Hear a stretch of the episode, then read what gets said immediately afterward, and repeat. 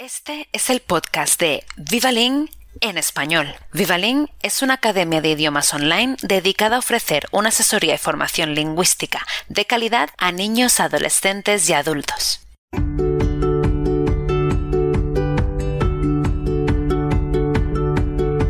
Welcome to the Vivalin Spanish podcast. Seguro que conocéis el Día de Muertos y el Día de Todos los Santos, pero ¿sabéis cuáles son las diferencias y las similitudes entre ellos? Hola, mi nombre es María y este es mi primer podcast.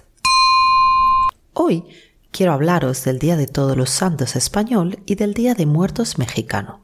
Seguramente conocéis estas dos celebraciones, pero ¿sabéis cuáles son las diferencias y las similitudes entre ellos? Empecemos por el origen. Estas dos celebraciones tienen principios muy antiguos. El Día de Todos los Santos nace durante el Imperio Romano, cuando los cristianos eran perseguidos. Se decidió entonces que había que honrar a los mártires de la Iglesia que se consideraba que llegaban al cielo. Inicialmente se celebraba únicamente en Roma y no había una fecha establecida en el calendario hasta que en el siglo IX el Papa Gregorio IV extendió esta celebración a toda la Iglesia y estableció la festividad el día 1 de noviembre. El Día de Muertos, en cambio, tiene su origen en la época prehispánica, donde el culto a la muerte era uno de los elementos básicos de la cultura. Para los indígenas, este día implicaba el retorno transitorio de las almas de los muertos al mundo de los vivos, para convivir con los familiares y para alimentarse por un día del alimento que se les ofrecía en los altares puestos en su honor. Con la llegada de los españoles, las tradiciones indígenas trasladaron la veneración de sus muertos al calendario cristiano, la cual coincidía con el final del ciclo agrícola del maíz. De esta forma, las dos tradiciones, aunque muy distantes como celebración, resultan estar relacionadas. En cuanto a las fechas, también hay diferencias. En España y en otros países de tradición católica, esta celebración es solo el día 1 de noviembre.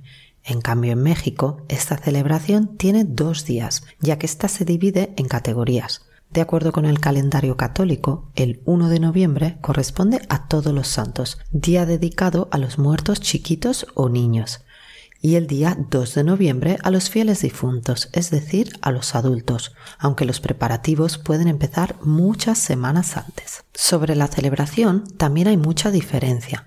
Aunque en las dos tradiciones se rinde homenaje a todos los seres queridos que ya no están, en España es una festividad solemne, en la que las familias se acercan a los cementerios para limpiar las lápidas de sus antepasados, embellecer las sepulturas con flores frescas y honrar su recuerdo. Es una fiesta tranquila, teñida de una cierta tristeza.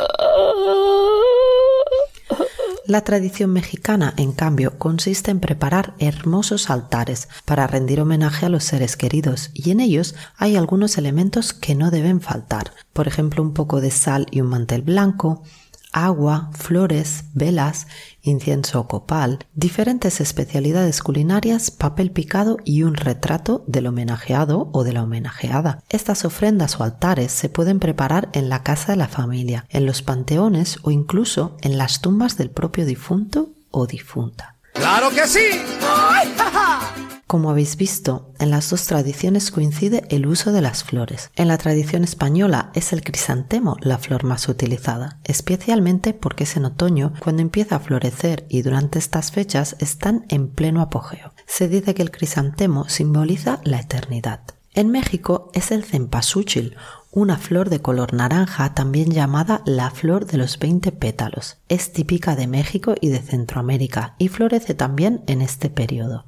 Esta flor tiene un gran significado en esta celebración, ya que junto a las velas encendidas servirán para que los muertos encuentren el regreso a su antiguo hogar y de allá al altar. Como no podía ser de otra forma, estas celebraciones tienen también algunos platos de comida típica. En España, siendo un día festivo en todo el país, hay dulces tradicionales como huesos de santo, buñuelos de viento o los tradicionales panallats de Cataluña, además de las castañas y de los boniatos asados típicos de esta época. Es tradición reunirse con la familia para degustarlos todos juntos mientras se recuerda a los seres queridos que ya no están. En México existen algunas especialidades que no pueden faltar en los altares dedicados a los muertos. Para empezar, las calaveritas, ya sean de azúcar o de chocolate. El pan de muerto, elaborado de diferentes formas, representan el afecto hacia los seres queridos. Y los platillos que se cocinan en honor a los difuntos preparando la que era su comida o bebida favorita en vida. ¡Ah! ¡Sí, señor! Para terminar, quiero hablaros de dos tradiciones curiosas y desconocidas de estas fiestas en los dos países, como los Tosantos de Cádiz, en España, y las Calaveritas Literarias de México. Los Tosantos es una fiesta originaria del siglo XIX y celebrada en la ciudad de Cádiz la víspera de todos los santos, la cual consiste en adornar el mercado, los puestos y su entorno de forma creativa, con vegetales disfrazados, frutas que bailan, cerdos que cantan o pescados que desfilan. Hay que verlo para creerlo. En cuanto a México, las calaveritas literarias son tradicionales del Día de Muertos y se trata de poemas cortos en forma de rima y en tono chistoso, en el que se habla de la muerte en una situación imaginaria en relación con un amigo o amiga o un personaje conocido. ¿Qué os parece? ¿No os han venido unas ganas increíbles de conocer más sobre estas tradiciones? A mí me ha gustado tanto que he pensado que el año que viene voy a viajar a México para descubrir más sobre el Día de Muertos, así que ya me he puesto en contacto con una agencia de viajes para que me ayuden a organizarlo. En la agencia me han dicho que no me puedo perder esta fiesta en los poblados alrededor del lago Pátzcuaro, en el estado de Michoacán. Dicen que hay ofrendas monumentales, muchísimas actividades y ceremonias y que en todo Pátzcuaro el ambiente es festivo. Pero también dicen que cuando suenan las campanas que marcan la llegada de los difuntos, los vivos se congregan alrededor de las tumbas y panteones para recibir a sus seres queridos y empieza la verdadera noche de muertos. Me han dicho que hay una procesión nocturna de pescadores en canoas con redes mariposas que es conmovedora. Dicen que el lago se llena de luz y que el ambiente es emocionante. Además, parece ser que los cementerios y panteones de todo Pátzcuaro se decoran de forma impresionante y que en la isla de Janitzio, la noche del 1 de noviembre, la gente llega en procesión hasta las tumbas con ofrendas, flores, pan, frutas, símbolos y recuerdos para venerar a sus seres queridos que ya no están. Me han dicho que es un lugar mágico donde sientes toda la energía de una tradición ancestral. Qué ganas de conocerlo en persona. ¿Y a vosotros qué os parece? ¿Conocíais estas diferencias? ¿Hay alguna celebración parecida en vuestros países?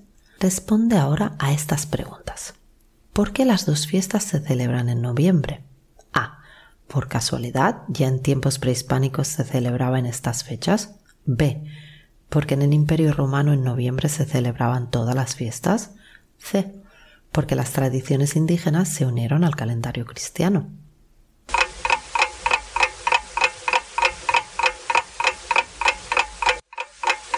La respuesta a la pregunta es C, porque las tradiciones indígenas se unieron al calendario cristiano. ¿Cuál de estos elementos no aparece en los altares del Día de Muertos? Sal, malte blanco, agua, flores, velas, incienso copal, pan de muertos, poesías, papel picado o un retrato.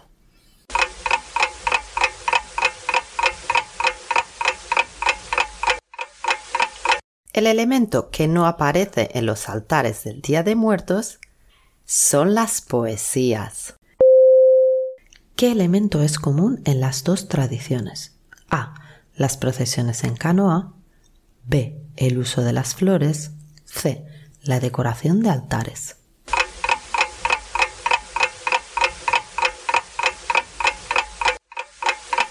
La respuesta correcta es B. El uso de las flores. ¿Cuál de estas curiosas tradiciones es española? ¿Los dos santos o las calaveritas? ¿Y en qué consiste?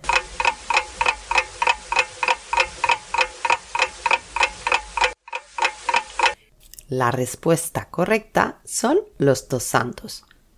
Consiste en decorar los mercados y los puestos con los alimentos que se venden. Encuentra la palabra intrusa. Ceremonia, fiesta, procesión, celebración, tradición.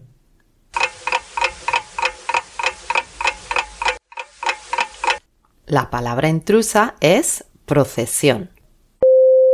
Panteón, altar, tumba, cementerio, sepultura. La palabra intrusa es altar. Huesos de santo, puñuelos de viento, pan de muerto, calaveritas, cempasúchil.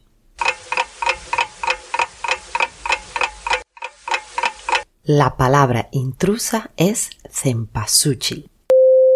Espero que os haya gustado y os espero muy pronto con un nuevo podcast en Vivalink. Gracias por escuchar el podcast de Vivalink en español. Para más información, visita nuestra página web www.vivalink.com o síguenos en Facebook o Instagram y recuerda suscribirte a este podcast.